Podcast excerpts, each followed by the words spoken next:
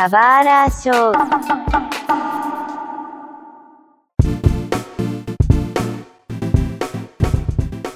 Muitas boas-vindas a um novo episódio do Subara Show. Meu nome é Mario, um desenvolvedor de jogos que nunca desenvolveu um jogo indie antes. E aí galera, aqui é o Sug King, bom dia, boa tarde, boa noite. E eu sou uma pessoa que já jogou muitos indies, mas muito menos do que eu gostaria de ter jogado. É, nunca é o suficiente, né? Porque tem tanto indie hoje que a gente não consegue dar conta. Tudo bem, faz parte do mercado como é que funciona esses marketplaces de jogos, né, que permitem que qualquer pessoa possa desenvolver um jogo e que as ferramentas estão cada vez mais complexas que permitem que qualquer pessoa possa desenvolver um jogo de uma forma simples. Mas a gente não tem tempo suficiente para jogar, né? É, infelizmente, né? Todo dia você abre um site de notícia game, pô, tal jogo vai sair, conheça jogo não sei o quê. E a maioria deles parecem bons, porque o jogo indie ele tem uma coisa que os AAAs nem sempre tem, que é aquele carinho do desenvolvedor, aquela vontade de fazer uma coisa realmente boa. E isso acaba me chamando muita atenção. Então, para você que gosta de indie ou que ainda não jogou, mas que tem, tem vontade de se desbravar esse mundo, acho que esse podcast aí é para você, né, Mário? Sim.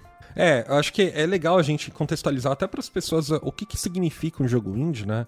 Porque no, na definição, um jogo indie é aquele jogo que ele foi feito sem a contribuição de uma grande publisher, né? É, publicadoras de jogos, elas lançam jogos, né? É, é, e até financiam alguns jogos para lançamento entre desenvolvedoras, né? E colocam em grandes plataformas. Então, no geral, um jogo indie seria aquele jogo que é feito através de um pequeno time de uma ou mais pessoas, né? De uma, duas, até dez pessoas, né? Que tem um orçamento muito pequeno e geralmente não tem apoio de uma publisher grande, tá? Não, acaba que o contraponto é que você tem menos dinheiro na produção, mas você tem mais liberdade criativa, então você acaba achando coisas muito diferentes do, dos jogos da grande desenvolvedoras no mercado indie, né? Sim. E às vezes nem tem budget, que são alguns casos que até a gente vai citar. É, algumas pessoas que, olha, vou desenvolver o meu jogo por conta, e basicamente 90% do cenário, assim, né, das pessoas que desenvolvem jogos independentes, elas fazem no tempo livre. E elas vão desenvolvendo. E uma hora elas falam, ok, eu tenho um MVP, sabe? Tem um produto mínimo aqui que eu consigo lançar e aí eu vou melhorando, sabe? É interessante as pessoas entenderem que jogos indies, no geral, não são aqueles jogos que, ah, a pessoa. Sim, a pessoa faz por paixão. Mas é que é um mercado diferente. Olha só. O jogo AAA, ele é um jogo que eu tenho alto investimento, um investimento muito grande, muito, milionário às vezes, né? Como é o caso da Rockstar, etc., que vai lá e coloca um orçamento gigante em, em GTA, etc. E que é visando um, um, um, lucro maior do que o orçamento investido, né? Então tudo gira em torno do dinheiro, né? E aí você tem o fator tempo, né? Porque com muito dinheiro você tem que administrar os recursos que você está trabalhando, de forma clara, em quanto tempo você vai chegar no resultado esperado, né? O indie não pode ter isso. As, ele tem que ter, obviamente, é, é, pessoas produtoras que trabalham em jogos, elas precisam trabalhar com orçamento, né? Mas elas não têm. Elas não conseguem queimar tanto dinheiro quanto uma empresa grande, né? Então, eles têm que administrar muito bem. E onde que isso impacta? No escopo do jogo. Né? Então, o escopo do jogo ele tem que ser pequeno. Normalmente, uma mecânica única, exclusiva, que vai. que vai é, projetar o resto do jogo, né? E aí, sei lá, vamos supor que seja um jogo de plataforma. Eles vão fazer uma mecânica única que, sei lá, se é um jogo de plataforma que você usa uma jetpack, sabe? E é isso que vai gerenciar o resto do jogo. É, através do level design, você vai modificando fases, assim por diante, para deixar o jogo mais, mais dinâmico, né? Mas é uma mecânica única, uma história, uma história mais simples. A arte normalmente ela não tem gráficos realistas, né, etc, porque né, gera mais custo para você produzir esses, esses tipos de artes, né? Então, é muito mais por causa do orçamento, sabe? Sim, eu acho que até volta aos tempos os primórdios né, do videogame, quando os caras faziam muito com pouco. Eu acho que o indie é isso, sabe? Os caras tinham, os caras têm poucos recursos, eles têm que fazer algo ali que não seja um jogo tão longo, não seja um jogo que dê tanto trabalho assim de produção, igual você falou, mas eles driblam isso com soluções que acabam fazendo jogos que muitas vezes até superam os AAAs, né? Sim, é. Em, em, vendas, né? Mas muita gente se baseia nisso porque a gente tenta trabalhar, a gente divulga as exceções, mas isso é igual apostar na loteria, tá? Porque é raro demais isso acontecer, perto do número de jogos que são publicados, né? É, e principalmente lançar um jogo indie leva, às vezes leva muito tempo consome, sei lá, anos da vida de alguém. Se você não for, se você não trabalha de forma exclusiva ainda para esse jogo, né? Porque considerando que muita parte da muitas pessoas, né, que trabalha com desenvolvimento de jogos indies tenham outra fonte de renda porque ela precisa se sustentar, né? É, ela vai trabalhar no, no tempo livre dela, né? E ela se desgasta, ela não tem vida social, né? Ela vai ficar trabalhando naquele jogo e vai levar anos para ela terminar. Às vezes 3, 4, 5 anos para terminar o desenvolvimento, né? Então leva muito tempo. E aí às vezes você tem estúdios indies já consolidados, estúdios indies que são estúdios de pequenas pessoas que vão desenvolvendo jogos, né? E, é, e mesmo esses estúdios, eles têm que trabalhar com budget pequeno e vão ali meio que, sabe, não tão, não tão bem assim de forma orçamentária, sabe? Eles trabalham dentro do que eles conseguem, né? Então o pessoal sofre, né? É, um bom exemplo disso, e é algo que eu queria recomendar para as pessoas, é assistirem o Indie Game The Movie, tá? Indie Game The Movie é um filme que foi lançado em 2012. Ele é um documentário e ele mostra o processo de desenvolvimento de três jogos, tá?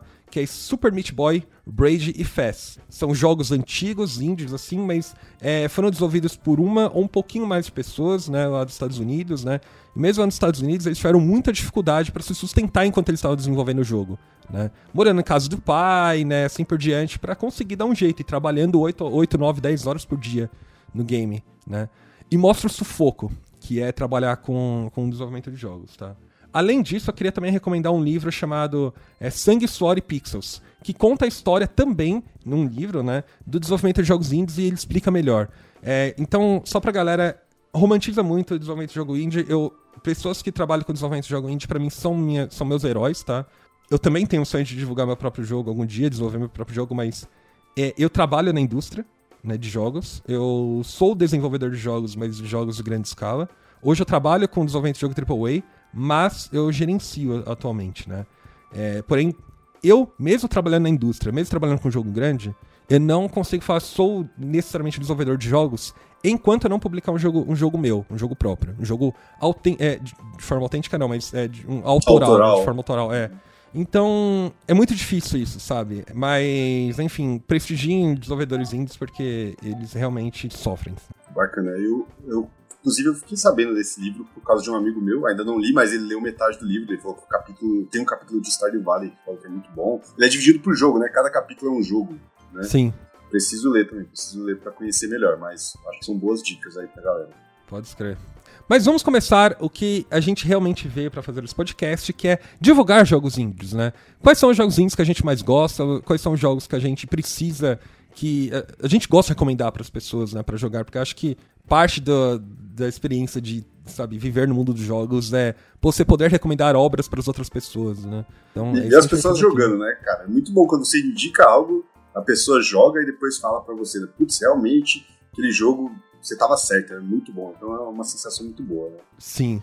Então manda ver, Marcelo. Vamos começar essa lista aí. Tá. Bom, eu acho que, assim, primeiro é importante saber que essa lista não vai ser aquela lista ou dos ou só os mais famosos ou só os diferentões. Eu tentei pegar os que mais me marcaram, né? E eu gostaria de começar com o meu favorito. Não sei se é o meu favorito. É, ali, fica junto com o outro aí.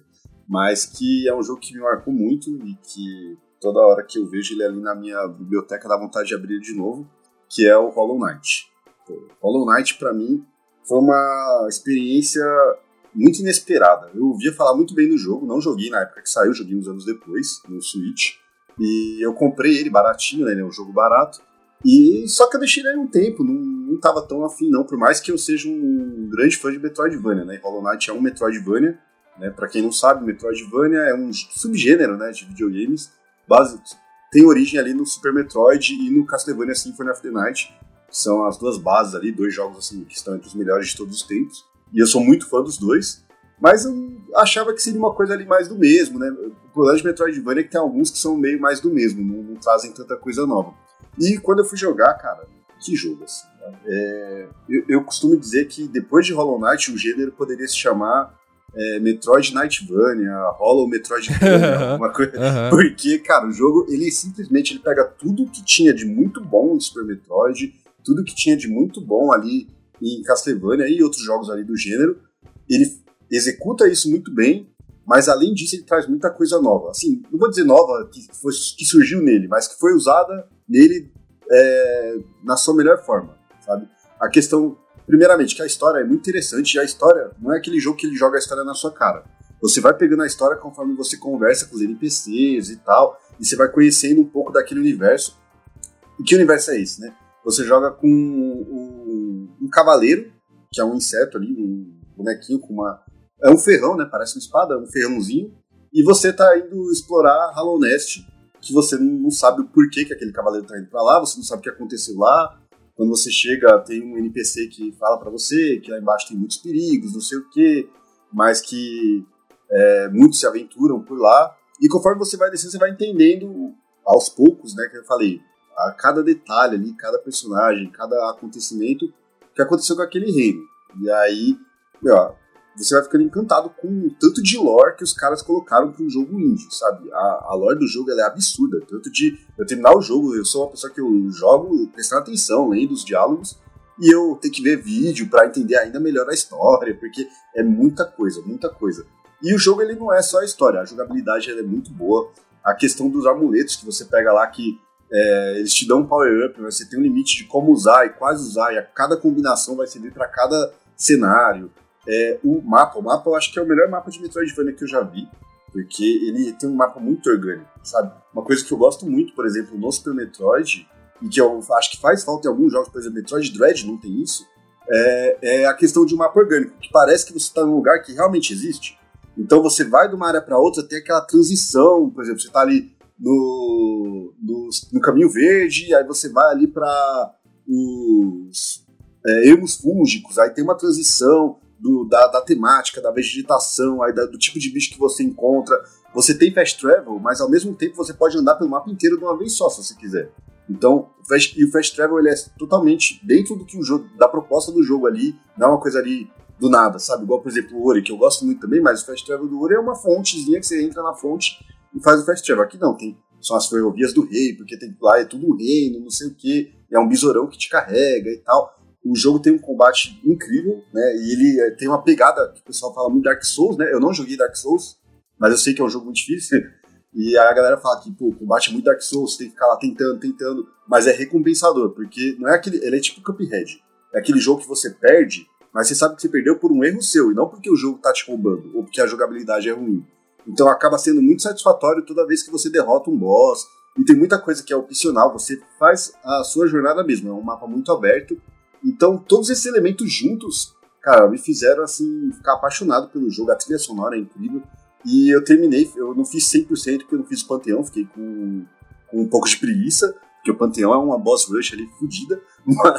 Mas, fora isso, todo o resto eu fiz e eu fiz com vontade, você sabe? Daquele negócio de você falar, putz, eu tô fazendo isso aqui só pra farmar uma coisinha. Não, todo jogo é muito gostoso de fazer e eu recomendo demais. Eu gastei 80 horas nele, tô ansioso pelo 2 e acho que pra uma, qualquer pessoa que tem um pouquinho mais de paciência ali com o jogo um pouco mais difícil, né? Que é um jogo difícil, é, eu recomendo. Se, se, você não gosta de jogos difíceis, talvez não seja para você.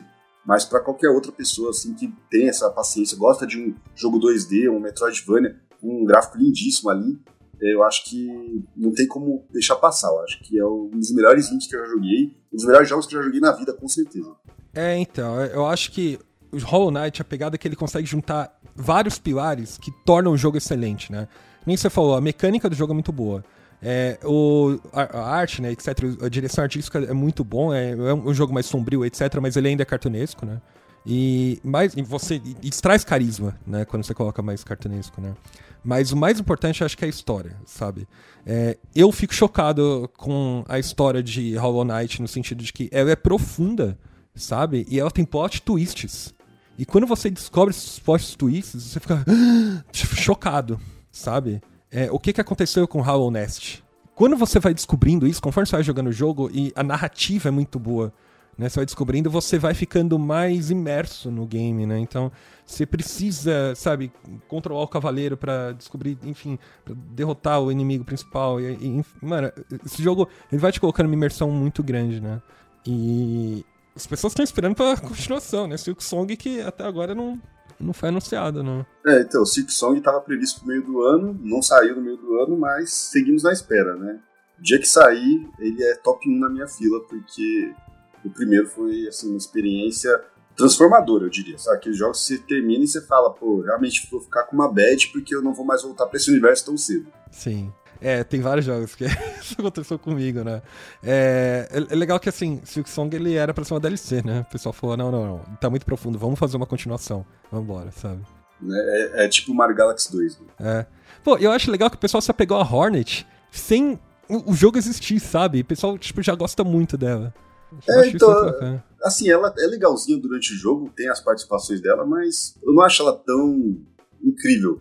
Mas assim, o Cavaleiro também, eu acho que Cavaleiro ele é o menos marcante do jogo, sabe? O seu personagem é legal, mas todo o entorno dele ainda é mais interessante, então não, não acho um problema ser outro protagonista. Mas vai ser um jogão, certeza. Se eles fizerem com o mesmo cuidado, vai ser um jogão. Mas e aí, qual que é o seu primeiro, Mario? Cara, é difícil escolher um primeiro da lista, tá? É, não tá em ordem de preferência e, óbvio, só colocando um disclaimer que a minha lista, ela... Foi muito difícil fazer ela, né? Porque tem muitos jogos que eu adoraria colocar aqui e é muito limitado, tá? Talvez não dê pra gente falar de todos ainda. Mas o primeiro da lista é o que a gente já falou, que acho que também tá na sua lista, uh, o Marcelo, que é Stardew Valley, né? Não tem como, sabe? Stardew Valley é desenvolvido pelo Concerno Jape, sozinho, Eric ba praticamente sozinho, né? Eric Baroni fez quase tudo sozinho, né? Que homem, que homem. Que homem. E é legal a história dele, né? Ele, ele é fã de jogos de estilo Harvest Moon, né? De gerência de, de fazenda. Aliás, ele, tal qual como, como Hollow Knight deu uma precursão aí da Metroidvania, né? Stardew Valley também é, é, um dos precursores dessa onda de jogos de gerência de fazenda, né? De vida, estilo de vida e tal, né? É. Exatamente. Quando você vê uma direct lá e você vê cinco jogos de fazenda, é culpa do Stardew Valley. É, é meio que isso, né? O Eric Baroni, ele terminou a faculdade e falou, putz, eu quero entrar na indústria dos jogos, né? E mandou currículo e a galera falou, olha, você não tem qualificação suficiente, né? Ele falou, tá bom, é, já que eu tô sendo rejeitado, eu vou começar a desenvolver meu jogo próprio, que pelo menos eu vou aprendendo, né? E aí ele começou, foi fazendo, foi começar a divulgar nos fóruns, Reddits da vida, começou a ganhar audiência e ele não parou, sabe? E ele desenvolveu o jogo por dois ou três anos, né? É, e, e mais importante, Stardew Valley, antes de falar sobre Stardew Valley, ele foi desenvolvido numa framework que eu usei há muito tempo atrás, que é muito antiga, chamada XNA. Né? XNA ela é muito, muito complexa de ser usada. Para quem trabalha com Unity hoje em dia, que as coisas estão bem fáceis, é meio carrasco, comportamento e tal, XNA se fazia tudo na mão. Então, qual com o Eric Baroni, eu sou uma, uma, uma das poucas pessoas vivas que ainda sabe usar XNA. Né? Mas beleza. Dito isso, o que, que é Stardew Valley? Stardew Valley é um jogo muito parecido com Harvest Moon. Né? É, o jogador ele herda uma fazenda, né? Ele se muda para uma, uma cidade do interior, ele herda uma fazenda, né? Do avô, né? Etc. E aí ele tem que trabalhar nessa fazenda dia após dia, né? Então você vai passando por é, vários dias, é, são 30 dias, é, e cada, cada 30 dias tem uma estação diferente, né? Então tem primavera, verão, outono e inverno, né? E aí você basicamente tem a rotina de plantar, colher é, é, frutos, né, regar, cuidar da sua plantação, cuidar da fazenda no sentido de administrar os recursos dela, né, minerar, né, você pode ter galinheiros, você pode ter é, vacas, outros gados, né, para você gerenciar, é, enfim, outros derivados, leite, ovo, tal. E tudo isso podem virar outras coisas para você vender. Então você vende recursos, consegue mais dinheiro, planta, faz outras coisas, né? Então tem essa mecânica do jogo de fazenda. Além disso, o jogo tem as mecânicas que Harvest Moon traz, que é o estilo de vida, né? Você tem que socializar com o vilarejo, né? Então você vai ficar amigo das pessoas, você vai participar de quests com essas pessoas, né? Você vai vendo a lore dos outros moradores da ilha, etc, da vila, né? E você pode se apaixonar, você pode namorar, né, no jogo, né? Você pode casar, você pode ter filho, né? E vai além, né? Você participa dos eventos da cidade, né? É, você tem aventuras que você tem que, que, que enfrentar em, em Stardew Valley, né? Uma coisa que ele traz que não tem em Harvest Moon é um sistema de dungeon crawler, né? Então você tem uma dungeon dentro do, algumas dungeons dentro do jogo, né? E aí você tem um sistema de RPG, você luta, você usa armas, espadas, etc, né? Então você pode explorar ainda, você ainda é um aventureiro, né? É, você vai coletando coisas. E tudo isso você tem que fazer dentro de um determinado dia, né? Que vai contando em horas. Então, a grande pegada do jogo é que você tem que gerenciar como que você está usando esse seu tempo, né? É, será que você vai hoje focar na, na fazenda? Será que hoje você vai focar em falar com os moradores? Será que hoje você vai enfrentar uma dungeon? Será que você vai tentar fazer os três, né? E além disso, além desses sistemas que já é complexo, tem muita coisa dentro do jogo que vai deixando mais complexo, né? Eu é, comprei o jogo no lançamento, né? É, eu comprei na pré-venda, na verdade, porque é, eu tava. Quando o Eric Barão começou a divulgar, eu tava muito na pegada de jogar Stardew Valley, né? E eu lembro que quando eu tirei férias, acho que foi 2016, acho, 2015, 2016, não lembro. É, eu tirei férias, trabalho para jogar, e assim, foi 8 horas por dia, assim, jogando, sabe? É, foi ridículo da minha parte. Eu joguei muito o jogo. Tipo, zerei ele, tipo, em uma ou duas semanas, sabe? É, foi uma das primeiras versões do jogo, né? E aí eu percebi que, calma, isso aqui é um vício para mim, eu, eu não posso jogar mais, sabe? E eu fiquei anos sem jogar ele, né? Até que esse ano eu tava meio carente de um bom jogo, eu fui lá e comprei Stardew Valley de novo, no Switch. E aí joguei também pra caramba, até o momento que eu falei, preciso parar. É, então é nesse nível que o jogo é bom. É nesse nível. Pô, eu acho que eu costumo falar que quando um jogo é muito viciante é jogo de cracudo, né? A pessoa usa crack. E eu acho que é nesse nível. E para mim, Stardew Valley foi uma experiência totalmente diferente da sua, porque eu nunca tinha jogado nenhum joguinho de fazenda. Nada, nada, nada. Nunca tive interesse, achava bobo. Nunca joguei Harvest Moon, nunca me interessei por Animal Crossing, nada. Então, eu comprei porque era muito barato no Switch. Muito barato e todo mundo falava bem. Eu falei, ah, vou deixar esse jogo aí, porque uma hora, sei lá, vou estar tá passando aqui pelos jogos, vou resolver jogar ele. E, cara, você começa. Você termina o primeiro dia, você já tá viciado no jogo. É inacreditável. Que você já, já quer. Pô, beleza, hoje eu plantei aqui meus primeiros, minhas primeiras sementes. Deixa eu ver amanhã como é que vai estar. Tá, vou começar a dar uma limpada. Eu, eu sou uma pessoa que tem mania de limpeza, aquela fazenda bagunçada logo no começo já me atacava. Então eu queria limpar a fazenda, que não sei o quê. Quando você vê, você já tá amigo de todo mundo, você já sabe que a Mine tem os rolos dela, você já, que, já tá escolhendo com quem você vai casar, você pensa que o, como o pessoal fala na internet, né, que o Linus é Jesus e tudo mais. Pô, o jogo é sensacional e tudo no jogo é gostoso de fazer. Eu acho que o que eu falei do Hollow Knight vale pro, pro Stardew Valley. Pô, você vai pescar, às vezes a pessoa demora um pouquinho pra aprender o minigame, mas é divertido. É, meu, e nas cavernas, puta, muito, muito, muito da hora você fazendo amizade com, com, os moradores e conhecendo eles, né? As cutscenes são maravilhosas, cara. Quando você tem ali as cenas com cada personagem, você vai aumentando o nível de amizade, não sei o quê. Cara, é, é incrível. E você fica muito imerso, você se sente dentro de uma comunidade mesmo. E, pô, cara, a, a música, a, a música é muito imersiva também. A música, os personagens são muito verdadeiros, os diálogos são bons, né? É, é, é legal que Stardew Valley, o Eric, o Eric Barone ele fez tudo, ele fez as artes, fez gameplay, né, fez praticamente tudo. Ele é um Harvest Moon melhorado em sistemas, tá? Primeiro, coisas simples que, desde casamento homoafetivo, sabe? Então, você pode casar com pessoas do mesmo sexo, né, etc. Que, e, e, até a pessoa com quem você casa tem, tem mais funções no jogo do que em Harvest Moon, né? Porque a pessoa te ajuda a plantar, etc. Ela tem a vida dela, né, tal, né? É, no Harvest Moon a pessoa Dependendo de quem se casa, a pessoa até te trai, né? É. é, mas tem, tem quests, assim, né? Então é, é interessante. E, e, é profundo, né? As histórias das pessoas com quem você casa. Né? Até a pessoa, por exemplo, tem aquela menina que ela é. Uma, eu casei com ela agora no Switch, né? Ela é meio patricinha, sabe?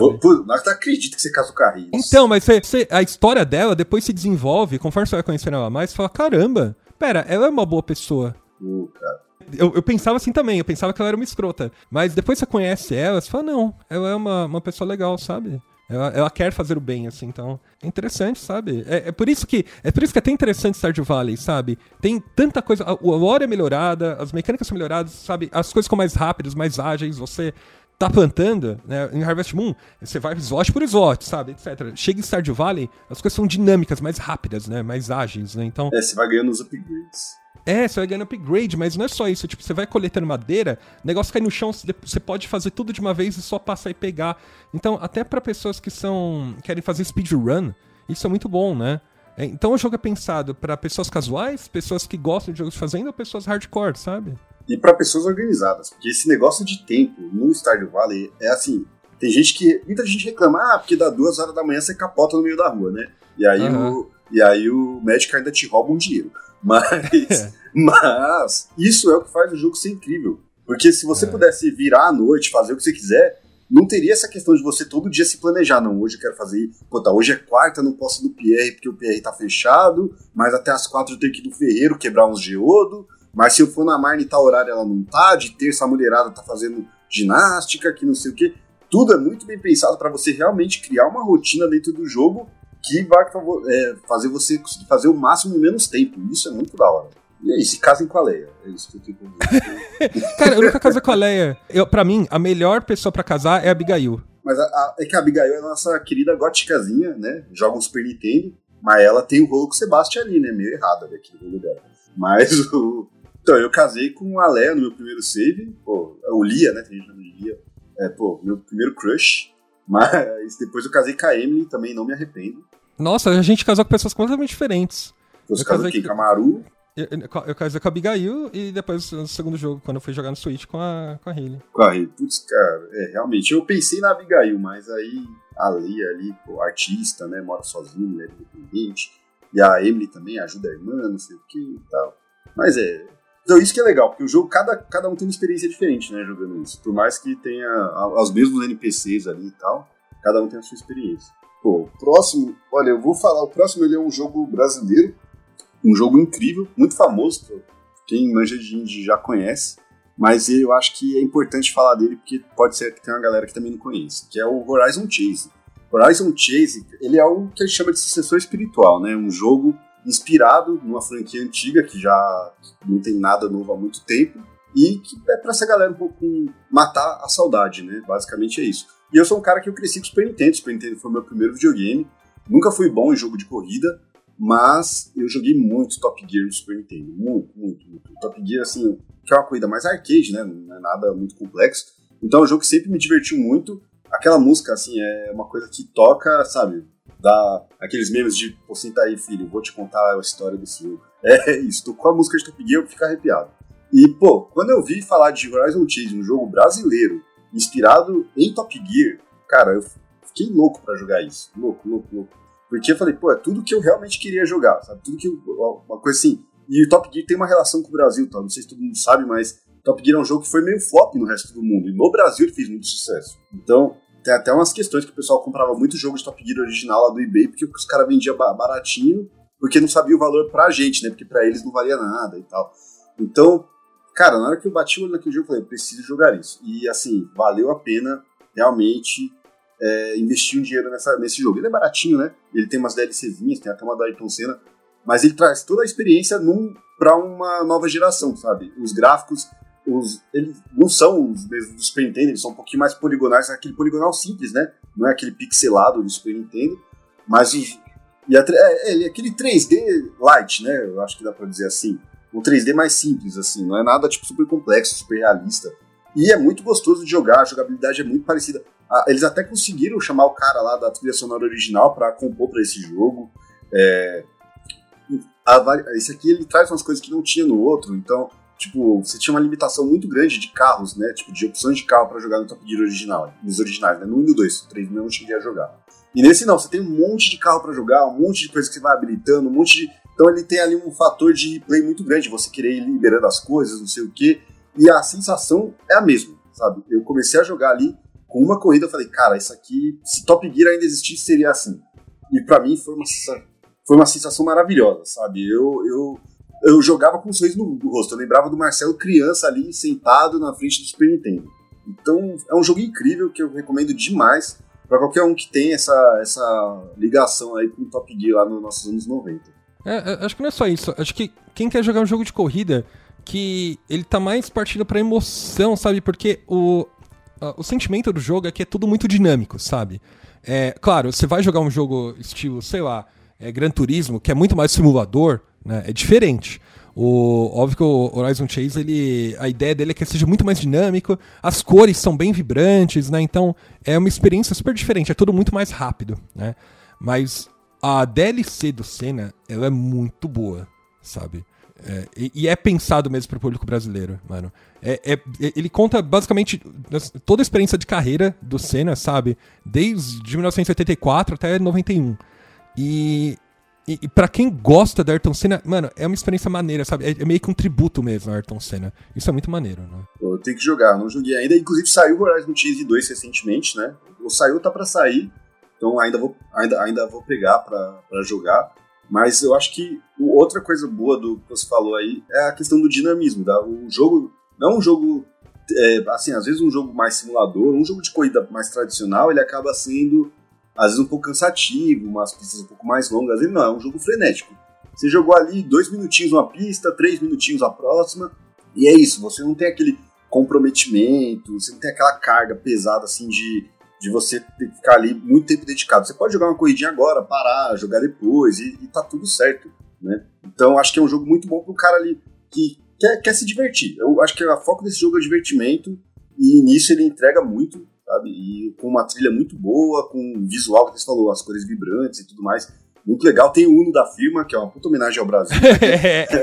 então, então, pô, assim, o que, que mais você quer? Você quer uma pista veloz, colorida, você dirigindo o Uno da firma com a escadinha em cima. Pô, maravilhoso. É. Sabe que hoje, hoje, hoje, um dos meus pais trabalha, tra, trabalhou em Horizon Chase, né? Ele tava falando, assim, o processo de desenvolvimento, etc. É bem interessante, sabe, como é que o pessoal desenvolveu o jogo. Tipo, ele é bem polidinho mesmo.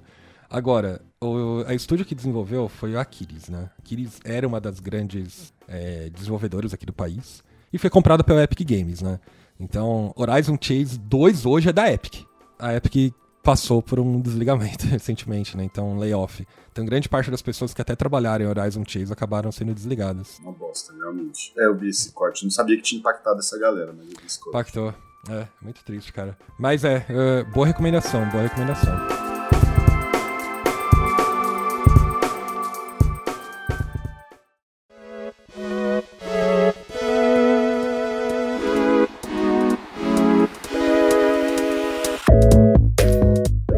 Não posso deixar de falar de Undertale, tá? É simplesmente assim, é, não dá para deixar de falar de Undertale, tá? É, Undertale é um RPG, mas é um RPG desconstruído, né? Que a gente pode falar assim. É, ele é muito baseado em Modern, né? Em. Qual que é o nome do Modern? Earthbound, isso, né? É, ele é muito baseado em Earthbound, Modern, né? E, o Toby Fox, é, um dos desenvolvedores solos do jogo, ele pensou numa mecânica que não é simplesmente um jogo em turno, né? Cada batalha do jogo, ela tem um dinamismo, né? Então você vai enfrentando inimigos e, sei lá, às vezes você tem que enfrentar uma mecânica de desviar de tiro ou pular, sabe? E assim por diante, né? Então, é, os gráficos são muito, são muito mais é, simplistas de Undertale. Simplista talvez seja uma palavra meio, meio chata, né? Pode parecer pejorativa, né? Mas não são gráficos robustos, etc, né? Até porque é o próprio Toby Fox que trabalhou no, no design gráfico do jogo, né? Mas o, o game, ele é feito para você parar e refletir sobre a vida, sabe? Porque eu não posso dar spoiler, Undertale tem, tem diferentes finais, né? Mas os finais são baseados nos acontecimentos que você vai fazendo ao longo do jogo, né? Você é uma criança, você aparece num, num mundo, etc, e, e esse mundo tá dominado por monstros, né? É, e você tem, vai andando por esse mundo e encontrando novos monstros, né? Você vai. É, eu não posso dar tanto spoiler, mas de forma linear você vai conhecendo esses monstros, né? Você até chega numa cidade que tem alguns monstros, etc. Você convive com eles, né? E você tem algumas opções no jogo, né? É, você pode matar o monstro, você pode é, tentar enfrentar de algum outro jeito, né? Então isso isso impacta depois o final do jogo, né? Eu, pessoalmente, eu fiz um final. Eu cheguei no final, eu, eu fiquei chocado, sabe? Porque o, o, jogo tem um plot twist que é de cair o cu da bunda. e você fala, mano, eu preciso rejogar o jogo. E você rejoga o jogo inteiro. Porque você precisa rejogar o jogo inteiro. Porque você. você mano, é, é, muito incrível, sabe? Undertale é isso. E eu não posso dar falar mais do que isso. Isso que é o, o maior problemático. Porque Undertale é uma experiência sabe? É simplesmente uma experiência. Se eu falar mais, eu vou estragar a experiência das pessoas, sabe? É tipo aquele filme que tem um plot twist bom e que depois que você sabe, talvez nem vale a pena assistir. Isso. É o sexto sentido do, do mundo dos jogos. Boa. Tudo bem, ele é um jogo top-down, né, etc. Você controla a criança, você vai completar os objetivos para progredir a história e você enfrenta esse mundo subterrâneo. E, óbvio, tem alguns puzzles no jogo, tem scripts aleatórios, né, o, jogador entra em modo de batalha, né, e, durante a batalha ele, ele tem que evitar ataque, né, é, é mais um bullet hell, é, é, é mais dinâmico as coisas, né. Mais que isso eu não posso falar. Pessoas joguem Undertale. É 10 horas o jogo sabe? Pô, é... Não, eu agradeço até por você não falar tanto, porque eu nunca joguei, né? Undertale, Undertale na verdade, assim, é aquele jogo. é um daqueles que tá sempre no, no meu radar, porque, obviamente, eu sempre pesquiso assim, jogos bons, né, de jogos indies que valem a pena jogar, não sei o que, Undertale sempre tá na lista da galera, entre os melhores que já jogou, melhor da Tem gente que considera Undertale o melhor jogo que já jogou na vida. Já vi algumas pessoas falando isso. Ele é disruptivo, cara. E ele parece ser muito diferente de tudo que a maioria das pessoas jogaram, né? Eu acho que isso é uma parada sobre o jogo. Eu tenho curiosidade. Acho que é o primeiro de hoje que eu não joguei, mas é um que eu tenho muita curiosidade. Você precisa jogar, cara. Você vai ficar chocado. É, cara, eu juro, são 5 a 10 horas de jogo. Eu, eu, eu patinei. Você patina ele no PlayStation, fica até fácil patinar. Sabe? Com 10 horas você patina ele. então, é só esperar uma promoçãozinha aí. Mas eu hei, de jogar, hei de jogar. Que realmente hei de jogar. Tá, tá na lista. Meu próximo, nossa, difícil aqui. Mas eu vou pegar um que eu, inclusive, tô rejogando agora. E eu acho que é. é também é fácil, é fácil pensar nesse aqui mas eu acho que é um jogo que todo mundo tem que jogar e não olhar só para a parte gráfica dele. Já vi gente menosprezando esse jogo pelos visuais dele, que é o Overcooked. Eu acho que Overcooked é uma experiência que me lembra os bons tempos de jogar videogame com as pessoas da sua casa ali, todo mundo, um monte de amigo e tal, dividindo controle, perder o passo controle. Não é exatamente isso, mas eu acho que ele traz essa vibe. Sabe? Ele foi feito desse. Acho que jogar ele online não deve ser tão legal quanto jogar ali um cooperativo local. E o que, que é o Overcooked? Né? Tem um e o dois. É, o, vamos focar no primeiro, né? O Overcooked é um jogo assim com uma historinha bem bobinha, né? Você é basicamente cozinheiro lá, um chefe, e aí tem o Cebolão, né? Nosso querido Cebolão, que ele basicamente te dá uma missão lá de tentar salvar o mundo de uma almôndega gigante, monstruosa, que tá destruindo tudo porque ela tá faminta. E aí você tem lá que enfrentar ela, não sei o que. Você enfrenta ela, sempre não consegue satisfazer a, a fome do, do, do, monstro. E ele te joga pro passado para você melhorar suas técnicas para chegar naquele ponto no futuro capaz de enfrentar aquele monstro. E é isso. E aí você começa a andar lá com um trailerzinho no mapa, indo de fase em fase, cozinhando. E você fala, pô, jogo de cozinhar, velho. Será que isso é bom mesmo? Quando você começa a jogar, você vê que o jogo assim ele é incrível. Primeiro, ele é um jogo para você não jogar sozinho, não dá. Você tem que ser duas a quatro pessoas. Tá? Mas é, a forma como você se engaja para entregar cada prato é um negócio inacreditável, sabe? de você olhar o pedido ali, você falar, putz, mano, tem que cortar uma alface, não sei o que, alguém lava o prato que tá, não sei o que, entrega ali, tá acabando isso aqui, não, pô, tá, a panela tá pegando fogo, e, e você fica tão inteirado naquilo, você não, você não enxerga nada ao seu redor ali naquela tela, enquanto você não termina a, de fazer aquela, aquela, aquela fase que você tá. É muito viciante, assim, é muito viciante mesmo, e é muito legal, assim, é lógico que também é o jogo que o pessoal até brinca, que é o jogo que gera, gera muita treta, né? Porque você às vezes tá querendo que você faça alguma coisa, a pessoa não faz o que você tava esperando que ela fizesse, e aí você fala, porra, caralho, pedi pra você trazer o prato, que não sei o quê. Não, mas você já tava fazendo outra coisa, você não viu? Então pode dar aqueles desentendimentos, mas aqueles entendimentos bons, sabe? De coisa de, de jogo. É, eu, eu tô jogando dois de novo com, com a minha namorada, e tem hora que a gente fica aqui nervoso, mas que não aquele nervoso tipo de bravo, mas nervoso com o jogo, que os dois querem passar, e às vezes um tá atrapalhando o outro, um deixou de fazer uma coisa, o outro deixou. E isso é muito, é muito divertido, sabe? Eu acho que é um, talvez o melhor de cooperativo que eu joguei. E, cara, as fases são muito variadas. e no começo você tem ali uma cozinha simples, mas depois você vai cozinhar em cima de, de, de caminhão em movimento, no meio da lava, é, no gelo, com os pinguins passando, que não sei o que, as coisas mais absurdas. Então, ele junta essa parte do absurdo é, das fases, não sei o que, da, da missão em si, né, da história, com uma jogabilidade muito divertida e, cara, eu acho que assim, ele é um jogo que o replay dele é muito bom. O primeiro eu joguei três vezes já na minha vida. Então, é um jogo que ele não cansa, é muito tranquilo de jogar. E eu acho que, até para criança, é um jogo legal de jogar, apesar de ser um pouco complexo, né? Mas dependendo da idade ali, ele também é um jogo bacana. Então, recomendo aí pra quem quer ter um jogo cooperativo bom, um indie bom, e que, assim, é muito viciante também. Acho que a gente tá falando só de jogo viciante. É, é. Mas é que Overcooked é um jogo que você precisa ter para jogar com outras pessoas, assim. Se você, olha, precisa de um jogo multiplayer, Overcooked, ponto. Sabe? Mecânica simples, mas as pessoas conseguem entender as regras. É óbvio que as fases vão ficando mais complexas, mas eu acho que o fator de você poder jogar com outras pessoas é o que mais impacta, sabe? Também é um dos precursores de outros jogos que vieram para, sabe, cooperativas que você depois dele ainda veio aquele Moving Out, né? Que é, eu acho que é muito baseado em Overcooked, né? É, tipo, Sim, acho que é do Team Seventeen também. Acho que é do mesmo. Então, é, então, é, cria uma tendência, sabe, desses jogos cooperativos que é hell, assim, sabe? É meio inferno, sabe? Vamos criar o caos aqui. Cara, e é divertido, porque hoje em dia a maioria dos games são feitos para você jogar ou sozinho ou jogar online, e eu acho que esse é uma daquelas poucas experiências atuais que o cooperativo local se sobressai. Sim. Então, Sim. acho que é uma experiência. Fica ainda melhor, sabe? Juntou a galera, para quem bebe uma cervejinha, para quem não bebe ali um suco, uns, uns petiscos, vamos jogar Overcooked. Pô, você vai ter uma tarde de diversão incrível e você vai querer continuar jogando quando você parar. Você vai falar, pô, a gente não terminou. Pô, tal fase a gente não conseguiu três estrelas. A sensação é muito boa, sabe? O jogo é muito desafiador, mas ele não é difícil, ele é um jogo tranquilo, mas ele é desafiador no sentido de que a cada receita nova, a cada tela nova, você quer passar aquilo, você não quer parar, sabe? É, é.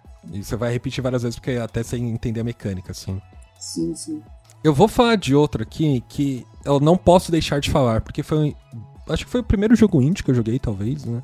Talvez tenha sido o primeiro jogo indie de muita gente, porque é considerado um dos primeiros jogos indies a serem lançados, sabe? Que é o Braid, né?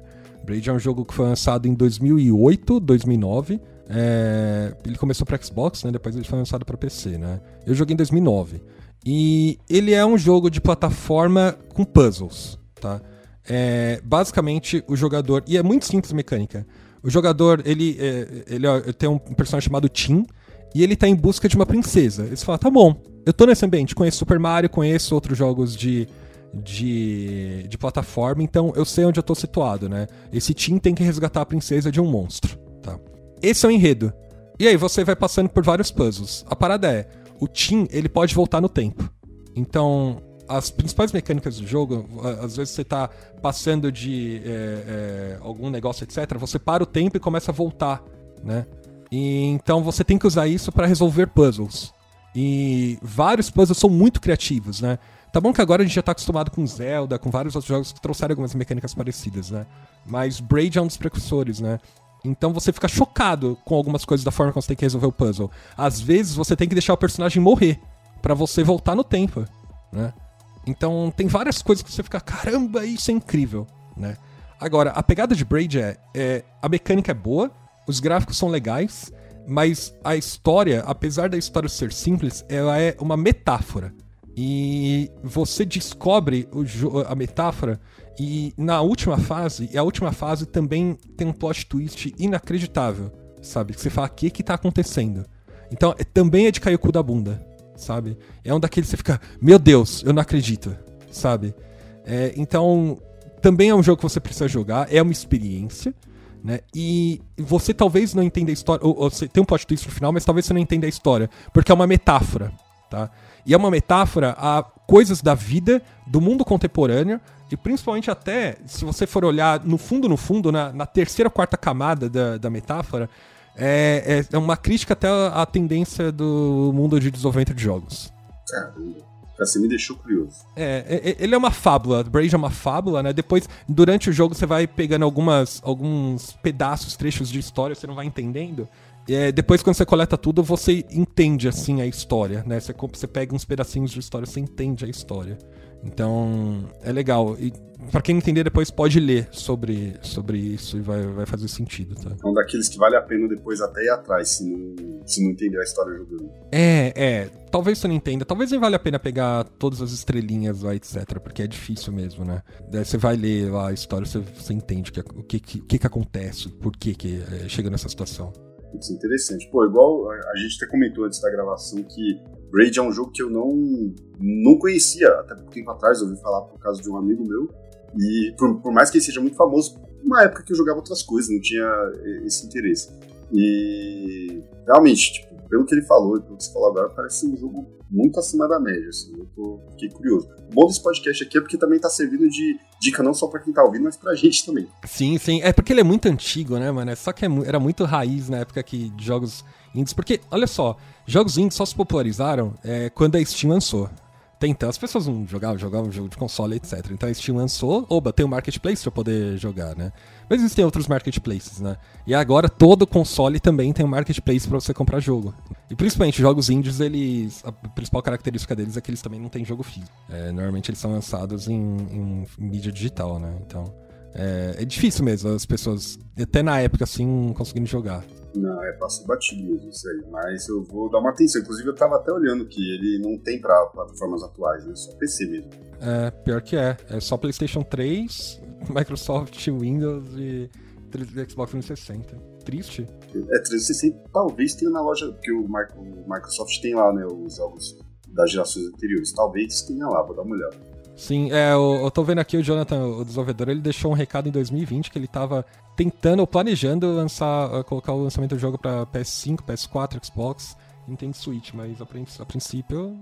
Nada. Informação, é. Hum, quem sabe? Eu vou pegar a sua, sua levada aí dos seus dois últimos jogos. Você falou que são jogos bem de. É, sobre a vida, ou fazem pensar, não sei o quê. Eu vou pegar um jogo que é um jogo bem curtinho, ele é um jogo que, assim, ele não tem uma dificuldade, assim, ele é um jogo muito tranquilo e muita gente chama ele de jogo contemplativo, né? Um jogo que você vai entendendo as coisas pela, pelo cenário em si, pelos acontecimentos, não tem nenhum texto. Que é Gris, né? Gris, cara, é um jogo que eu me interessei primeiro pela arte do, da capa do jogo, né? Que é uma arte muito bonita e que eu, eu vendo alguma coisa sobre o jogo indie, eu vi essa arte e falei, nossa, que arte bonita, que jogo que é esse? Fui pesquisar um pouquinho sobre ele, e aí eu fui falando que, pô, o Gris é, um, é uma experiência, tal, não sei o que, o ideal é você não saber tanto sobre o jogo e ver, e ver o que você entende jogando. E eu falei, beleza, vou jogar aqui e tal, peguei ele no Switch, e, cara, foi uma experiência totalmente diferente de tudo que eu já joguei.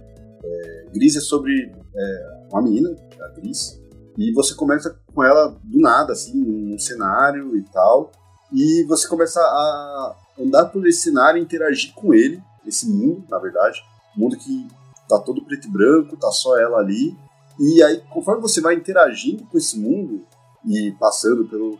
É, ele é um jogo plataforma, né? Então ele tem ali umas questões ali, uns puzzlezinhos, umas coisas tipo, sabe, empurrar caixa, não sei o que, usar um poderzinho ali aqui, lá.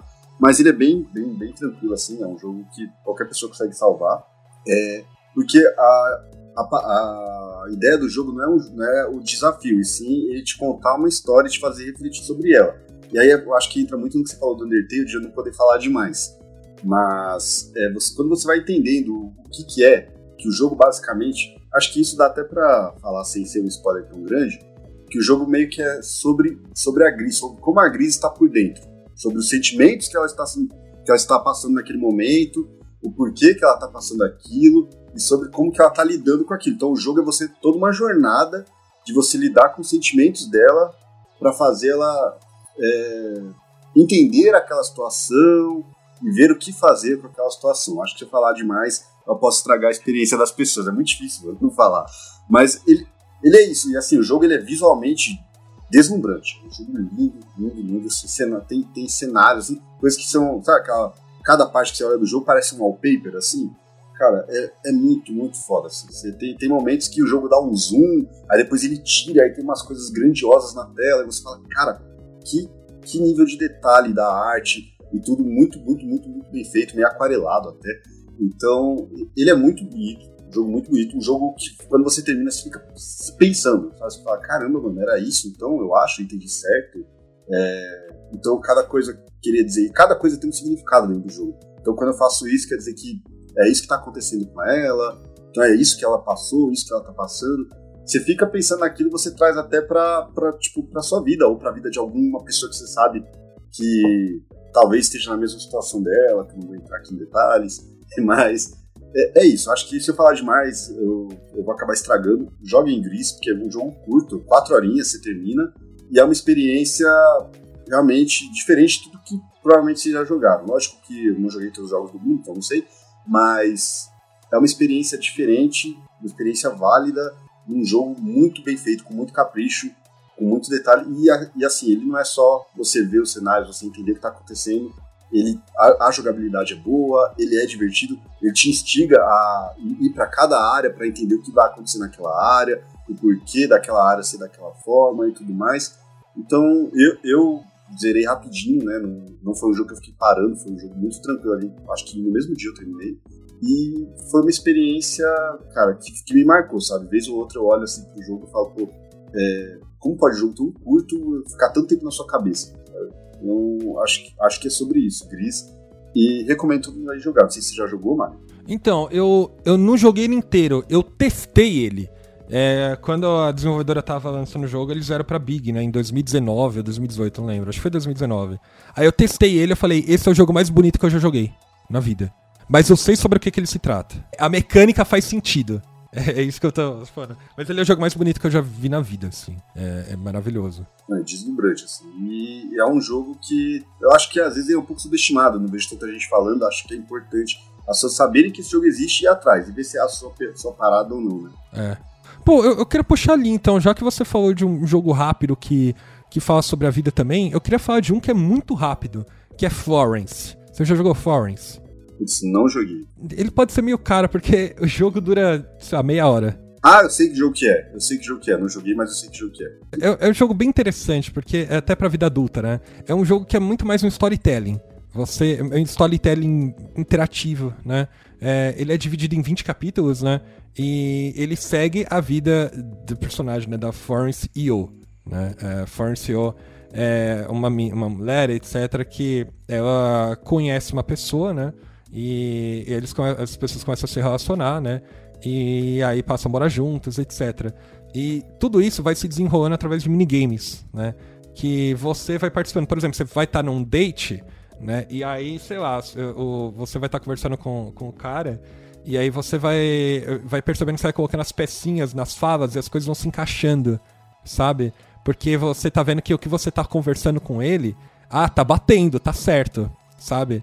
Então meio que vai se encaixando, né? É, e tem coisas muito interessantes no jogo ao decorrer, só que esse relacionamento ele, ele começa a ter problemas, etc. Então você vai vendo como que esses problemas acontecem e como é que você pode criar não só uma metáfora, mas uma mecânica que representa aquele sentimento, sabe? E aquilo que está acontecendo na vida dela. Né? Então, é, é, muito legal. É, eu não, também não quero dar spoiler, porque é, o, o, jogo tem, conta a história inteira dela, né? É, desse relacionamento dela, né? É, mas é legal, sabe? Para as pessoas adultas, assim, né? Que é, ou passaram por problemas no relacionamento, né? Enfim, qualquer tipo de pessoa que queira só refletir um pouco, sabe? É uma experiência interativa mesmo.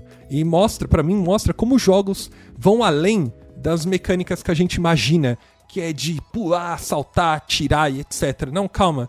Um jogo pode ser simplesmente um storytelling interativo. E, e isso impacta as pessoas, sabe? É um jogo de meia hora que impacta, que para mim, sabe, é, não foi algo que eu passei 80 horas, etc., mas me marcou.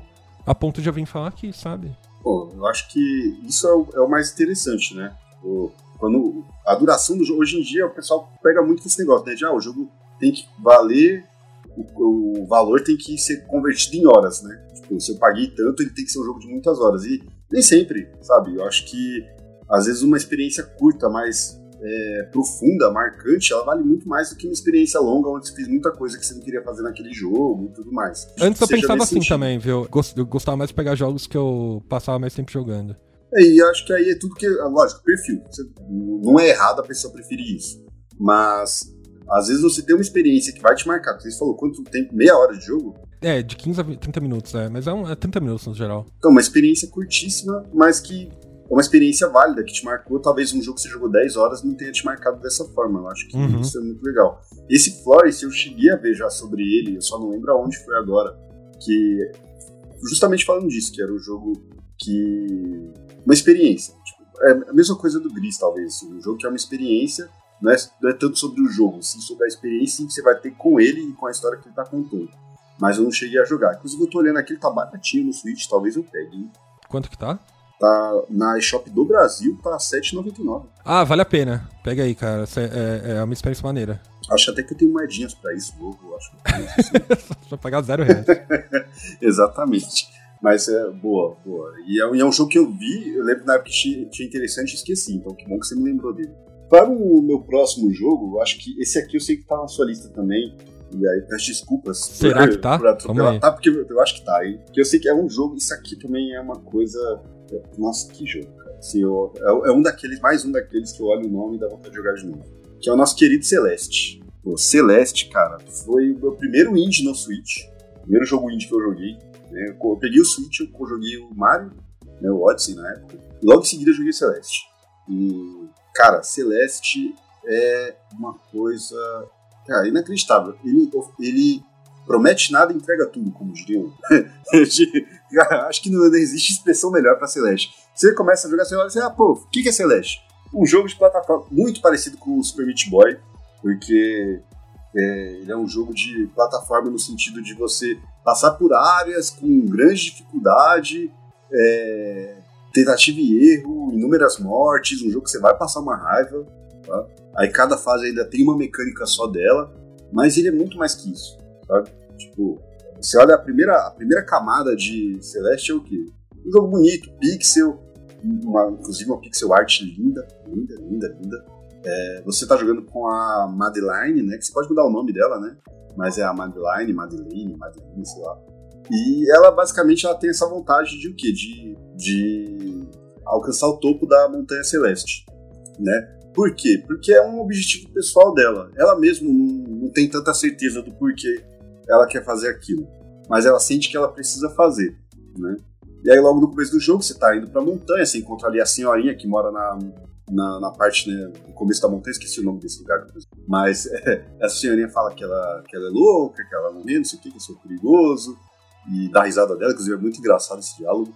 É, e aí você começa ali a explorar a montanha, cada fase é um nível dessa montanha, e você vai conhecendo a montanha, que é um personagem, eu diria que a montanha é um personagem. É, você vai conhecendo algumas outras pessoas ali, alguns outros NPCs, e você vai conhecendo a própria Madeleine, né? Na questão do porquê que ela tá fazendo aquilo, é, o que a levou, o que a motivou, quais são as coisas dentro da cabeça dela. Então acaba que você, meu, se apega muito, muito a personagem e aos outros personagens, porque o jogo tem personagens muito carismáticos, com histórias, principalmente a Madeleine, muito profundas, e você, meio que cada fase vai refletindo um pouco também de como ela está, do espírito dela, de como ela se sente em relação àquela aventura e tudo mais. Então é muito, muito, muito marcante assim a história dela e o jogo ele é muito gostoso de jogar. Assim. Mais uma vez, igual eu falei no Hollow Knight, é um jogo que você morre e você sabe porque você morreu, porque a jogabilidade é muito boa. É, é tipo a jogabilidade ela é assim, inclusive esse jogo ele não funcionaria se a jogabilidade não fosse impecável. Porque tem muitos momentos que você precisa ficar no limite, sabe? Se jogar num buraco e uh, dar o dashzinho, que ela tem um dash, né? Dar o dashzinho em cima do espinho, que não sei o que, e tá já grudar na parede e tal. Então a jogabilidade, ela acho que é o ponto alto, um dos pontos altos do jogo, porque ela realmente não deixa a desejar. E o jogo ele sabe é, inovar dentro dele mesmo. Se ele fosse só o, o pula, não sei o que, gruda na parede e tal, igual na primeira fase, que é quando você vai aprendendo, acho que ele seria repetitivo. Mas cada fase tem uma identidade, sabe? E uma mecânica muito legal própria. E faz você querer chegar lá, putz, o que será que vai ter na próxima fase? Pô, é, eu acho que é muito bacana, tem muitos segredos no jogo também. É um jogo que eu joguei muitas horas, ele tem muito pós-game, então, para quem quer ficar muito tempo nele, fazer outras coisas, tipo, você tem o jogo normal, mas você tem muito pós-game. E o jogo é muito bonito, cara. Quando você chega ali na Cordilheira Dourada, acho que Cordilheira Dourada, Mano, que tela linda, assim. A trilha é muito boa. Eu não consigo falar nada de ruim desse jogo, a não ser que eu não consegui fazer todo o pós-game porque eu não acho um coração. Mas fora isso. fora isso é perfeito. E eu, eu, sou orgulhoso, eu não quero olhar na internet, mas tá certo.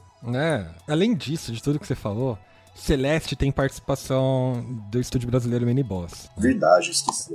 É, então. O, a Mora, o Pedro, etc. Raid trabalharam no jogo. É, e eles basicamente fizeram as artes do jogo, né? Então, concept do jogo, né? O, o pixel art do jogo, né? Então, é, tem tudo a mão da, da, da Miniboss, né?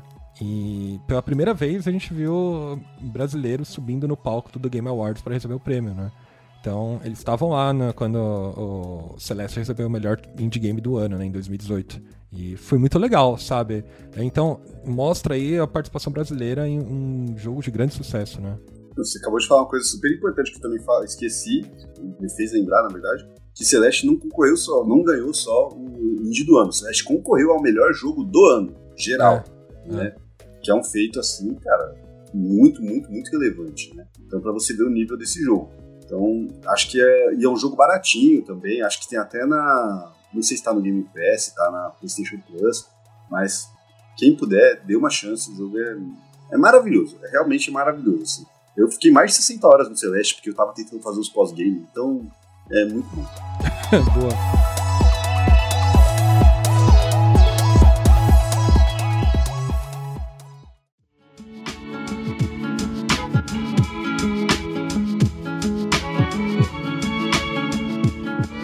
Mais alguns pra falar, mas eu preciso falar de Ublets. Você já jogou Ublets, Marcelo? Ublets? Não, você tá pegando só os que eu não joguei. Você tá tirando. Não. É porque, mas Oblets não é um jogo tipo, de infama, etc. Na verdade, eu sou, talvez eu seja uma das poucas pessoas que gosta muito de Oblets, e é triste falar isso porque Oblets é um jogo que foi anunciado exclusivamente pro Nintendo Switch, um Nintendo Direct, há muito tempo atrás. Deixa eu falar, foi em 2017 ou 2018, não lembro, né? É, e ele só foi lançado em 2022, acho. É recente, então. Posso estar enganado, né? Mas ele é um jogo que ele mistura simulação de vida, né? No sentido meio Animal Crossing da vida, né? Ou até Stardew Valley, né? É, com Pokémon. Então, você tem a mecânica de você plantar e etc, mas você não planta simplesmente cenouras e coisas que igual você planta no Stardew Valley ou Harvest Moon. Você planta monstrinhos, né? E esses monstrinhos você usa para batalhar. Só que também não é uma batalha simples qualquer. É uma batalha de dança. Então, você tem a mecânica de você usar cartas, etc., como se fosse uma batalha, só que as cartas são meio movimentos de dança dos, dos inimigos, né? E é tão bonitinho, porque Oblets, acho que a pegada. É, eu me, eu me cativei pelo jogo, tipo, foi amor à primeira vista, assim, né? É, quem desenvolveu foi um casal, né? A Rebecca e o Ben. Ele. A, a Rebecca, inclusive, além de ser programadora e, e, é artista também, é, é multitalento, sabe?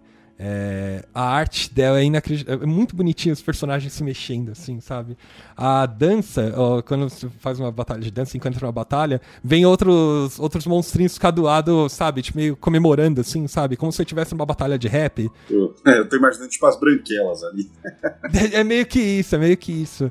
Então, ai, como, como, é divertido. E aí você também tá numa cidade, numa ilha, é meio Harvest Moon, você se muda, tem a sua, sua casa, você herdou aqui, e aí tem as pessoas pra você conviver sabe? Então você vai convivendo com a galera. E eu sinto que o Blitz não teve a devida atenção, né? Ele vai chegar pro Steam agora, porque ele só tinha lançado para consoles, né? É, ele, e, e, a princípio, acho que pra Epic Game Store, na verdade. É, acho que é tanto pra, pra, pra Steam quanto pra Epic, né? É, o jogo só tava nos consoles, né? Ou você podia comprar. Puta, não lembro. Mas é, é alguma coisa assim, sabe? Mas vale muito a pena para quem gosta de um dos dois gêneros, ou dos dois. Vocês precisam jogar Ublets, sabe? É, precisa mesmo. É, é, muito divertido, é muito gostoso jogar Oblets. Ele parece legal. Tô vendo aqui umas imagens dele. Ele sai um pouquinho caro no Switch, mas parece um jogo divertido. O visual lembra muito realmente uma pegada Stardew Valley ali, só que. É, ele é 3D, ele é 3D e as cores são meio pastéis. Sim, é, ele, ele lembra muito aquele do, dos gatinhos, Colico, Calico. Nossa, não lembro. Putz, não vou lembrar agora o nome. Mas achei, é, parece bacana, parece bacana. Vou, vou deixar no meu radar aqui. E a ideia é muito diferente, né? Você foi falando, cara, que viagem, sabe? É, é, é, que é muito, é muito bonitinho, cara. Você se cativa pelo jogo. É essa parada, você se cativa, sabe? Pô, eu achei legal, achei legal. Parece, parece diferente. Eu, eu gosto de coisas diferentes, assim, experiências diferentes com games sempre são, são válidas, né? O que você falou, sair do, do, do, do que você espera. Pô, você falou, cria um bichinho, o bichinho batalhar. Até aí, ok, o bicho batalha dançando. Caramba, como assim? Mas parece bacana. Realmente, passou batido no radar e não, não, conhecia, não. Tem alguns, tem muitos jogos que eu queria falar, mas eu vou tentar falar de um. Eu acho que, para não, ficar, não alongar tanto o cast, mas um que eu acho que eu não poderia deixar de falar hoje é o Inside. Ele, eu acho que ele é baratinho no Switch também, não sei quanto tá agora, mas. Mano, Inside, ele é, foi o segundo jogo, né? Não lembro agora o nome do estúdio mas foi o segundo jogo dos caras que fizeram Limbo. Limbo é um dos precursores do, dos jogos indies também, junto lá com, com o Braid, que o nosso Mario falou aqui. E o Inside, ele é um... Não, o Limbo melhor não. Ele tem algumas coisas do Limbo, mas ele é muito melhor que o Limbo. Você chegou a jogar? Joguei, joguei. Eu zerei o jogo. Então, bom pra caramba. Então ele tem a mesma pegada ali de um jogo é, plataforma 2D, você joga com, com uma criança e você tem puzzles para resolver com o cenário. Então, essa é a pegada dele. Só que, nesse aqui, o, as interações com o ambiente e a história em si do jogo são muito mais complexas, muito mais desenvolvidas e muito mais bonitas também visualmente. Assim, o jogo é muito bonito visualmente, ele é todo escuro, assim, mas ele tem ali. É, tipo, a luz faz um papel muito importante nesse jogo, porque a luz sempre está nos lugares certos, no momento certo, sabe? Então é um jogo sempre muito escuro, é, um jogo que você está sempre ali sem saber direito o que, tá, o que vai vir na próxima, depois que você andar um pouquinho, na próxima parte. E basicamente você está jogando com esse menino, tentando chegar a algum lugar e fugindo de certas pessoas. Você não, você não sabe por quê. Na, mesmo, na pegada tanto do Limbo quanto do Gris, não tem texto, sabe? Você só é jogado ali e você vai descobrindo pelo que acontece no jogo. Então você começa a fugir dos caras, toda vez que você vê, tipo, logo no começo, né? Você vê os caras, esses caras soltam uns cachorros pra tentar te atacar, ou então alguns humanos tentam te atacar, e você não entende o porquê. E conforme você vai andando pelo mundo ali, passando puzzle por puzzle, você vai entendendo o que está acontecendo, o que, que é aquele universo. E é um universo bizarro. Você fica tipo, puta merda, que, que porcaria que aconteceu aqui, mano. É o que você falou, cara, é o jogo de cair o cu da bunda. Porque é muito, muito, muito, muito. É, como pode dizer? Tem, não sei se tenso é a palavra. É pesado, é muito pesado. É muito pesado tudo que esse jogo mostra, assim. Tipo, de questões assim é, de questões humanitárias, sabe? De o que, o que foi feito ali, as bizarrices que foram feitas ali, e você descobrindo elas aos poucos e entendendo por que que estão tentando te pegar, por que que aquele universo é daquele jeito, e a cada parte, a cada coisa que você descobre, você fica mais chocado, e você quer entender até onde aquilo vai, e você não consegue parar de jogar porque você quer realmente ver o fim, e o final do jogo é um mind-blowing, assim, né? Sua, sua cabeça explode, você fala, mano, que, que, que eu joguei? Que, que é isso? Cara, cara, que experiência. Então, eu acho um jogo, assim, essencial, assim, essencial, porque é um jogo que você vai ficar semanas pensando no final dele, sabe? Você vai ficar, cara, cara, era isso mesmo, não? Tipo, sabe aquele meme do cara pensando com a mão no queixo e o cafezinho na ponta do dedo? Você fica assim. Porque, porra, como assim, velho? Eles conseguiram fazer um jogo mais instigante, que Limbo é instigante, esse negócio da irmã do menino e tal, não sei o quê. Mas nesse aqui eles foram muito além. Muito além, de uma forma que é uma puta crítica a várias coisas e faz você refletir muito, sabe? E o jogo é muito bom, os puzzles são ótimos, você a, a interação com o cenário é maravilhosa em vários deles, faz você pensar, tipo, não é um jogo, é um jogo que não é difícil, mas ele também não vai te travar em nenhum puzzle. Se você pensar um pouco ali, você consegue ir passando sem tanta dificuldade. E a experiência em si é maravilhosa. Não é longo também, acho que é umas 4, 5 horas, eu acho, no site. É um jogo que eu recomendo, assim, fortemente, fortemente mesmo, porque é uma experiência que me marcou. Às vezes ou outro eu penso, se eu jogar de novo, o final vai ser igual, o final vai ser igual. Você tem uma coisinha de um final diferente com um detalhe lá, mas basicamente o jogo é aquilo. Então você fica meio, pô, e aí? Cadê o resto? Preciso saber mais. Então, é, é, é uma experiência muito boa. Pô, maneiro, maneiro. Eu não joguei, eu joguei Limbo, mas eu não joguei Inside. Pô, vou dar uma olhada depois, cara. Cara, recomendo. Como poder faltar, é legal a gente falar também do cenário brasileiro, né? Eu só queria relatar uma coisa que o cenário brasileiro de indies, ele é, ele é gigante, tá? É gigante. Porém, alguns jogos se destacam mais que outros e é uma pena. E quais são esses? São os que são aclamados pela mídia. E os que são aclamados pela mídia são apenas os que são lançados para plataformas, tá? Para consoles, tá? Normalmente os que são só para PC, etc, a mídia ignora e é uma pena, tá? Porque tem muito jogo bom, muito, muito, muito, muito, tá? Mas eu separei três, tá? Três porque são os meus favoritos, dos meus estudos favoritos. O primeiro é Unsighted. Você jogou Unsighted, Marcelo? Não cheguei a jogar. Tá.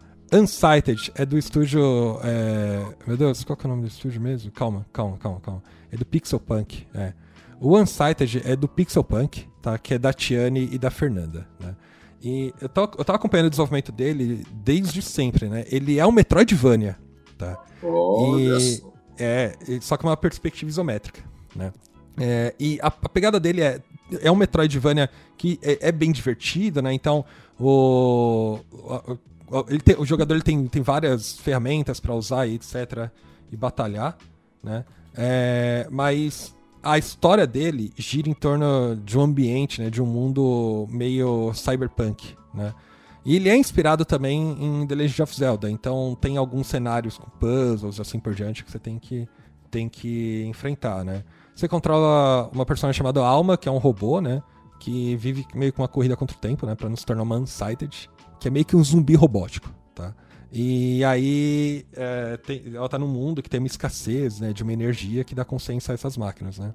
Então tem uma história muito maneira, mas a parada é que esse jogo também, tal qual como o Hades, é, ele é muito é, muito visado para pessoas que gostam de jogar, é, fazer speedrun, né? Então para speedrunners é um prato cheio, sabe? É, e, e, ele é muito bonito, eu acho ele maravilhoso, essa pixel art dele. É, o segundo que eu quero falar é a Dodgeball Academia. Mas ele eu conheço, pelo menos. Ah, você conhece? Tá bom. Ele é desenvolvido pelo pessoal da Pocket Trap, né? E o pessoal da Pocket Trap, eles são famosos porque eles trabalharam em animações, né? Em desenhos, na Cartoon Network, etc. Então, eles têm é, são três pessoas, né? Eles têm o, a habilidade de, de fazer cartoons e animações de uma forma belíssima. Então o jogo da Dodgeball Academia é muito bonito, sabe? E quando você coloca um cenário com personagens 2D em uma perspectiva 3D, né? Fica meio 2.5D HD que o pessoal chama. Não o HD, mas é meio que 2.5D. Mano, fica tão bonito, né? E então é como se você estivesse jogando um desenho da Cartoon Network, sabe? É, e, putz, é um jogo de, de queimada. Você é um personagem, né, que você é, entrou numa escola de queimada, né, é meio que uma academia de queimada, né, e aí ali dentro você vai fazendo amizade, você vai fazendo sua pare ali, né, meio que um RPG, só que você vai enfrentando batalhas, né, e essas batalhas são de queimada, e são uma mecânica tão divertida sabe? Dodgeball Academia virou, virou um dos meus jogos favoritos, assim. Ele tá em português Brasil, ele é muito bonito o jogo e ele é extremamente divertido. Para quem jogou o modo RPG do Mario Tennis, que é algo que me faz falta até hoje, e quando eu falo modo RPG dos jogos que era do, do Game Boy, do Game Boy Color, né? Putz, era muito legal. Do Game Boy Advance também, né? Que você entrava numa academia de tênis, etc. Você ia enfrentando pessoas, você ia escalando seu nível, assim, sabe? É meio que por aí Dodgeball Academia né? Só que mais divertido, né? Aí tem gírias e tal, então pro, pro brasileiro é excelente, tá? pro brasileiro é excelente. É, porque ele foi meio que pensado, né, pra gente, né? E, e aí extrapolou pro público geral, né? E por fim, Tiny Witch, tá? Tiny Witch, que é um jogo de um conhecido meu, né, é da Creative Range. É um estúdio brasileiro que eu, eu prestigio muito desde que eu conheci, o Ramon, porque Cara, é, é, que nem eu falei, muitas pessoas, é, principalmente a mídia, eles prestigiam jogos que normalmente foram lançados para console, né? Mas o trabalho que a Creative Rage vem fazendo, assim, em desenvolvimento de jogos é muito interessante, né? Nesse jogo, no Tiny Witch, você, você é um, um bruxinho, né? É, que você tem uma responsabilidade ali né, é, dentro da, da sua vila, né? E você tem que é, gerenciar a criação de algumas coisas, tal qual como se fosse overcooked, né? Então você tem que criar magia, elementos mágicos e fazer ativações, etc. Sabe?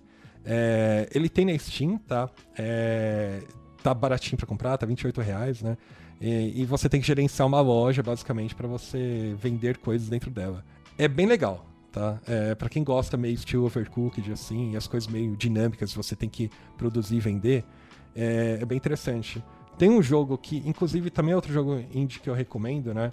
É, esse é o nome, que é um jogo que você gerencia uma, uma loja de vender itens de RPG. Tem na Steam. Esse é um, é um jogo gringo? É um gringo, é um gringo. Então ele tá na minha lista aqui dos que eu ia falar agora. Qual que é? É o Moonlighter. É o Moonlighter? Não é o Moonlighter esse Porque jogo. o Moonlighter é o que você explora as dungeons pra pegar itens e aí vender na sua loja. Aí você tem a sua lojinha que você é, mas, mas, não era esse que eu ia falar. Mas Pô, então manda, fala... melhor ainda. Tá, manda, fala aí de Moonlighter. Então. Já jogou Moonlighter? Não, não joguei. Cara, Moonlighter, o único defeito de Moonlighter é que Moonlighter é muito curto. Eu acho que ele poderia ser maior por tudo que ele oferece, sabe? Mas basicamente ele é o seguinte: você tem uma loja que era do seu avô, e, e essa loja é uma loja de vendedores de itens, não sei o que, para os exploradores. Você está do outro lado, você não é explorador, você é o vendedor do item. Só que você também tem, você meio que tem os dois papéis. Então ele tem duas, duas mecânicas, duas, dois momentos principais. A dungeon, que você vai na dungeon para coletar itens, e a loja que você vende os itens que você coletou, entendeu? E aí dentro da dungeon você tem, a dungeon é aquele esquema de roguelike lá, procedural, mapa aleatório, não sei o que, mas ela tem um sistema de quanto mais é, fundo você vai na dungeon, melhor os itens que você pega, mas você tem uma bag que você tem um limite, não sei o que, então você tem que saber gerenciar isso. Só que você também tem um tempo que você pode ficar dentro da dungeon. Porque tem, quando dá um, bate um tempo lá, aparece um monstro e fica te seguindo até te pegar. E aí você perde tudo, ou se você morrer lá dentro. Então você tem que gerenciar bem o tempo que você tá lá dentro, para você chegar o mais longe, em menos tempo, pegando os melhores itens. E você tem que sair de lá o quanto antes para não perder tudo. E aí quando você chega na loja, você tem a questão de você é, ir precificando, você tem uma questão de mercado, você tem muito produto daquele no mercado, você tem que vender mais barato, ou colocar para vender mais caro se é um produto que tem mais demanda, não sei o quê. Então tem essas duas partes. E aí tem a vilazinha, que você tem outros NPCs, você vai com o dinheiro, o que você faz com o dinheiro né, do jogo? Você vai melhorando suas armas, suas armaduras, para poder ir é, chegando mais longe nas dungeons e tudo mais. Então ele é um jogo que ele tem uma ideia muito legal, só que ele acaba. Eu acho que ele acaba rápido. Se ele fosse um pouco maior, seria melhor ainda. Caralho, é, é que esse jogo é igualzinho que eu ia falar e eu lembrei o nome, é Recitir. É igualzinho a mecânica, mas não. Recitir aí é, é, tem uma pegada mais anime, tá? Mas a mecânica é igual. Eu não joguei Moonlighter, mas eu joguei Recitir. É, então, e eu, eu não joguei Resistir, mas eu joguei Moonlighter. Então, então gente... cada um joga o outro e é, depois a gente outro. discute, né? Justo, justo. Esse eu, esse eu não conheço, não conheço, mas bacana. A, a ideia é muito legal, mas você acha que ele também é um jogo a duração dele é boa? Você acha que o jogo explora bem essas você passa por cinco, cinco fases, acho que é mais ou menos assim. São cinco, cinco ou seis dias ou semanas, não lembro. É, é só que ele é bem difícil. Eu não consegui zerar. Hum, é, não, já no Moonlighter nem tanto.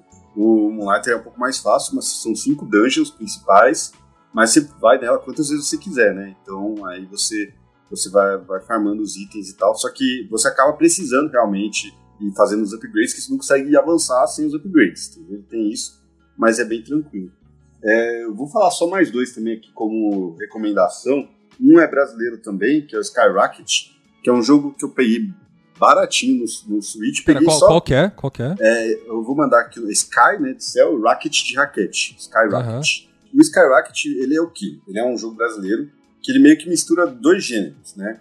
Ele tem ali a questão, parece um jogo de navinha, de lado, né, não de cima. E ele também tem, ele tem a questão de daqueles jogos de blocos, sabe, de você quebrar blocos e tal. Só que como que ele é? Você tem um você escolhe lá entre dois personagens, ele fica ali no, no mapa sempre tipo com uma roupinha meio de astronauta assim voando, e você tem que ir rebatendo com a Rocket, né? Tudo que vem para você ir quebrando e seguindo a tela. E aí o jogo ele é frenético, é cor pra caramba, um monte de coisa acontecendo, e você vai fazendo isso, vai, vai rebatendo tudo, derrotando os bichos que aparecem e tal, até chegar ao final de cada fase. E no começo ele parece meio simples, mas conforme você vai avançando, ele vai ficando muito, muito desafiador. Eu não acho que ele é difícil, mas ele é desafiador. E, mas você quer passar, para você chegar na próxima fase, não sei o quê, e, e, ver o que vai aparecer depois, porque cada tela é muito única. Então o jogo é muito bonito, muito bem feito. E aí são, acho que são cinco planetinhas, aí cada, cada planeta tem umas duas, três fases, depois um boss e cada boss também tem a sua mecânica própria e tudo mais. Então ele é muito divertido. E o final, assim, cara, eu. O final, sabe aquele negócio de você ter que olhar, saber tudo que tá acontecendo na tela, porque senão você não passa?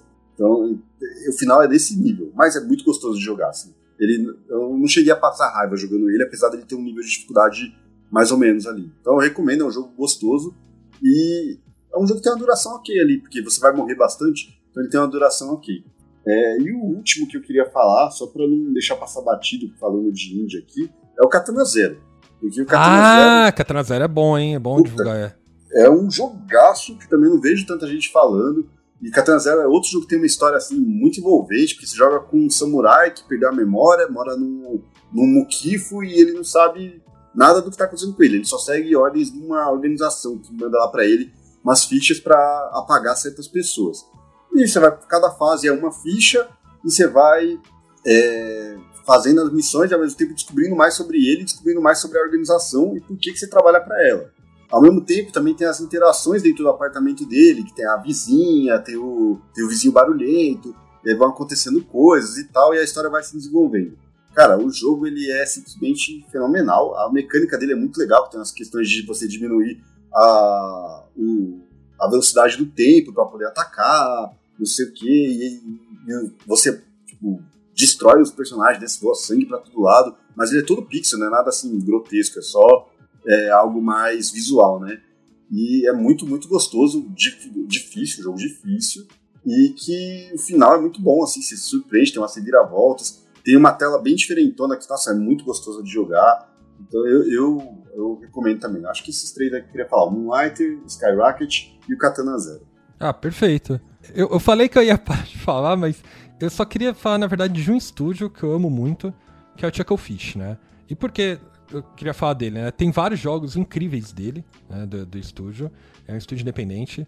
É, o, o, que eu gostaria de citar dele que eu joguei recentemente é o Eastward, né? Então, é, cenário pós-apocalíptico, você controla o Sen junto com. É, não, mentira. Você controla um, um cara, né, que é, é, mora num mundo meio pós-apocalíptico e que tem uma garotinha Sen que tem habilidades especiais, né? Então, sei lá, é, é, meio que um. É meio estranho isso que eu vou falar, mas um. É meio que um The Last of Us, mas mais bonito, mais charmoso. Não é bem isso, sabe? Mas, puta, é um jogo tão bonitinho. O pixel art de, de todos os jogos da, da Shackle Fish é maravilhoso. Mas tem um jogo que eu tô na expectativa deles. E, e isso que eu queria mais falar, que é o Witchbrook, tá? Witchbrook é, vai ser meio que o Stardew Valley, só que no mundo de, de magia, né? De uma escola de, de magia. E, ah, eu tô com muita expectativa de jogar esse jogo. Olha, cuidado com o vício, hein? é, é isso aí. Cara, é isso. Eu não falei todos que eu queria, porque senão acho que ficaria aqui muito tempo. Mas joguem jogos indies, que vale muito a pena.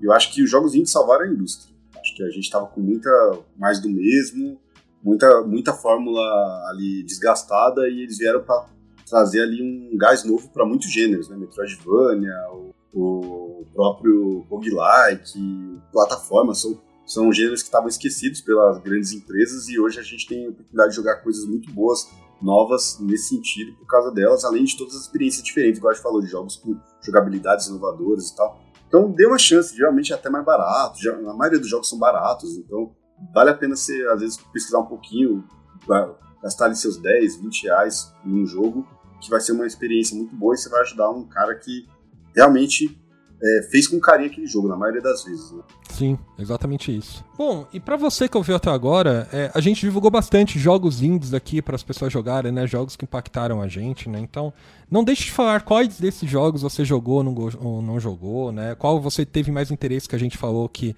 é interessante, que você falou, putz, isso vale a pena jogar, né? É, ou também divulga os próprios jogos indies que você jogou e são muito bons e te impactaram, né? E onde você é, vai comentar sobre isso? Não só nas nossas redes sociais.